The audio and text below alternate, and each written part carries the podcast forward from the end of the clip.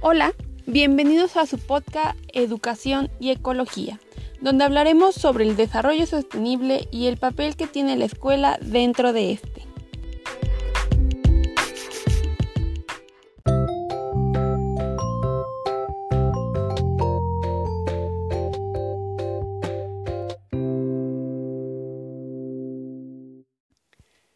Para comenzar, me gustaría plantear las siguientes interrogantes. ¿Cómo crees que sea el mundo en el 2050? ¿Crees que el alimento y los modos de producción actuales garanticen un bienestar en el futuro? ¿Cómo crees que sea el aire y el suelo, el agua en eso entonces? ¿Crees que garantice un bienestar saludable para todos? Esas mismas interrogantes se plantearon diversos científicos, ecologistas, agrícolas, ambientalistas, ante la creciente contaminación que año con año se acentúa más y que indudablemente pone en duda la permanencia de la vida en la Tierra. Y surgió la necesidad de plantear acciones que permitieran el abasto para la existencia actual sin comprometer a las generaciones futuras.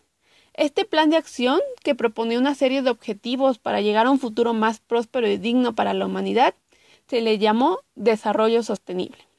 La definición más altamente difundible de desarrollo sostenible proviene del informe de la Comisión Mundial para el Medio Ambiente creada en 1987. Dicho informe, denominado Nuestro Futuro Común, define al desarrollo sostenible como el desarrollo que satisface las necesidades básicas y aspiraciones del bienestar de la población presente sin comprometer la capacidad de las futuras generaciones para satisfacer sus necesidades y aspiraciones. Dentro de este informe, los problemas más mencionados fueron el calentamiento de la Tierra, el cambio climático por los efectos invernaderos, la pérdida de la capa de ozono, la deforestación, la extinción de las especies, el agotamiento del agua y de las tierras. Para la agricultura, la lluvia ácida, la contaminación del aire y el agua, y la exposición humana a químicos y tóxicos. Ahora bien, ¿Qué era lo que realmente buscaba este concepto de desarrollo sostenible? En la cumbre llevada en Río de Janeiro en 1987 se propusieron una serie de objetivos a alcanzar para poder lograr este desarrollo sostenible.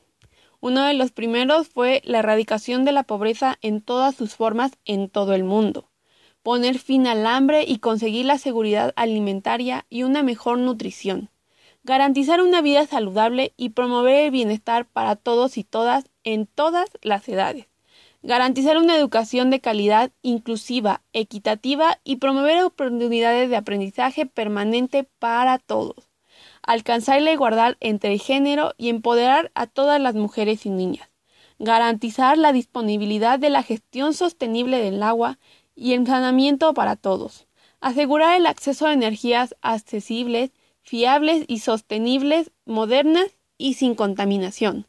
Fomentar el crecimiento económico sostenido inclusivo, el empleo, la producción y los trabajos decentes y dignos para todos.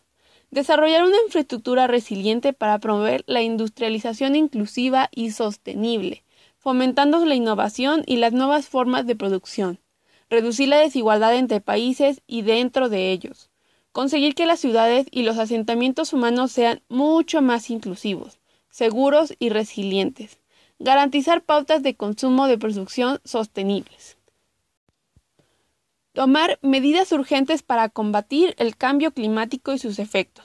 Conservar y utilizar de forma sostenible los océanos, mares y recursos marinos para lograr el desarrollo sostenible proteger, restaurar y promover la utilización sostenible de los ecosistemas terrestres y gestionar maneras sostenibles a los bosques y combatir la deforestación.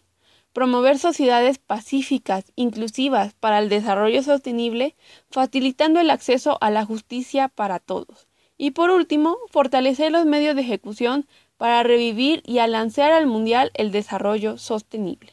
Para poder lograr estos objetivos, es de suma importancia que cada una de las empresas, espacios sociales, así como individuos, aporten un poco. Es por ello que la escuela también debe de formar parte de este cambio.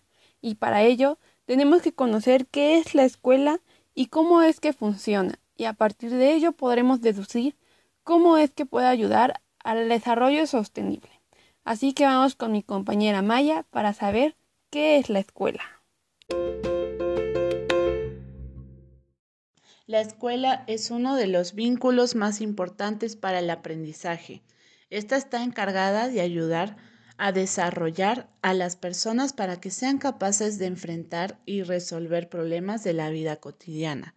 Transmite conocimientos, valores y hábitos y permite el desarrollo de la socialización del individuo.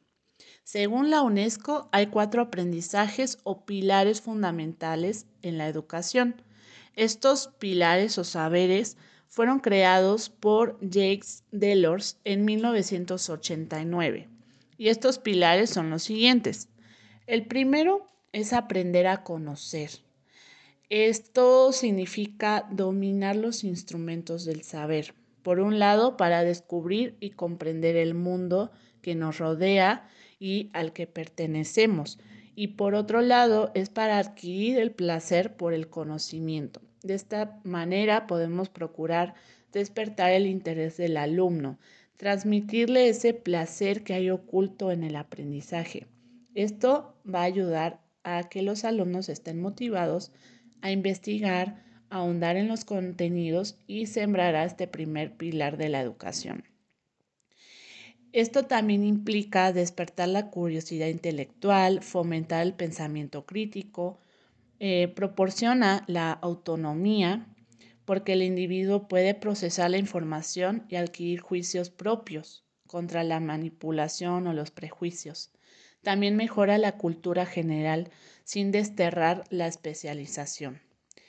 Después el segundo es aprender a conocer o aprender a aprender. Esto implica eh, aprender sobre la atención, la memoria, el pensamiento.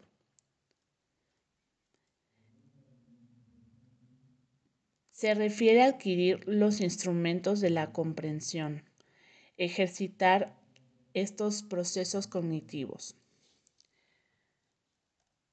Significa dominar los instrumentos del saber, organizar las estrategias necesarias para adquirir nuevos conocimientos o ampliar los que ya se tienen. Después es aprender a hacer. Una vez que los alumnos han adquirido los conocimientos, es importante darles la utilidad. Entonces, este, esto resulta indispensable para adaptar la enseñanza a las demandas de la sociedad y del mercado laboral. Aprender a hacer significa adquirir competencias básicas. Eh, ya no se trata de enseñar a, a, apretar tornillos o cosas así, sino de tareas más complejas e intelectuales en un entorno también un poquito más complejo. Em, es una serie de competencias para saber comportarse socialmente, comunicarse adecuadamente, trabajar en equipo, solucionar conflictos y tener iniciativa o asumir los riesgos. Después está aprender a vivir juntos, ¿no? Este, hay demasiadas guerras en el mundo. Hay imágenes de destrucción incluso en la televisión, ¿no? Eh, en este apartado, el autor Jacques Delors se pregunta si esto se puede cambiar desde la educación, o sea, cómo se puede aprender a vivir juntos. Y esto es fomentando el conocimiento de los demás, de sus culturas y su espiritualidad. Podemos aprender a vivir juntos en centros donde conviven personas de diferentes etnias, procedencias, religiones y culturas este, creando un contexto común de igualdad, con objetivos y proyectos conjuntos, donde todos los niños, alumnos tengan las mismas oportunidades, las mismas herramientas y puedan conocerse y respetarse, entenderse como iguales. Sembrando este espíritu debe enseñarse a mantenerlo durante toda la vida. Y por último está aprender a ser la educación ha de contribuir al desarrollo global de la persona. El individuo adquiere una conciencia crítica y un pensamiento autónomo y a la vez tiene que cultivar su mente, su cuerpo y su sentido estético, entre otros. Esto implica aprender a ser. La educación es un viaje interior para descubrirse a uno mismo y después descubrir a los demás e interactuar con ellos. Entonces es súper importante aplicar estos cuatro pilares de la educación en el aula y deben aplicarse en conjunto.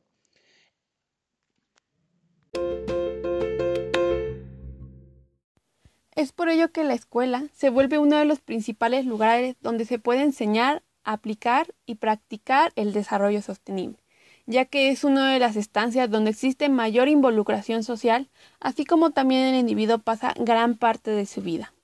Existen diferentes maneras en las que podemos hacer partícipes a los alumnos en una vida para empezar estas acciones tan simples, como plantar un árbol en sus planteles o en la comunidad en la que se encuentra, realizar compostaje con la basura que salga de la misma institución o de la comunidad, implementar estrategias para el ahorro de agua, involucrar activamente en los alumnos en diversas actividades en las que ayuden a los que más necesitan, reforzar el pensamiento ecológico por medio de materias que permitan la acción y la reflexión sobre estas mismas situaciones, inculcar la separación de residuos orgánicos e inorgánicos, diversos talleres donde se enseña acerca de reciclaje, cómo realizar hortalizas en casa y educar por el consumo responsable sobre los recursos naturales que se tienen.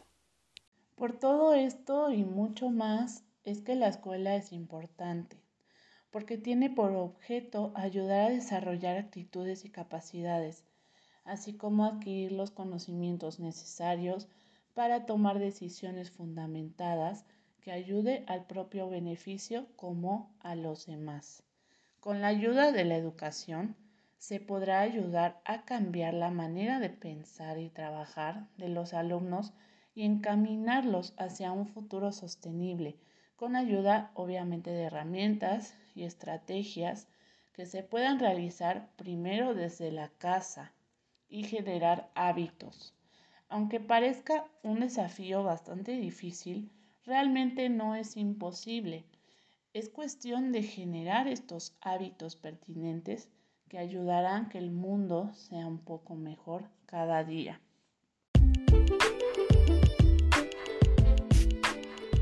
Pues bien, hasta aquí nuestro podcast. ¿Qué te pareció? Muchas gracias por escucharnos y nos vemos a la siguiente. Adiós.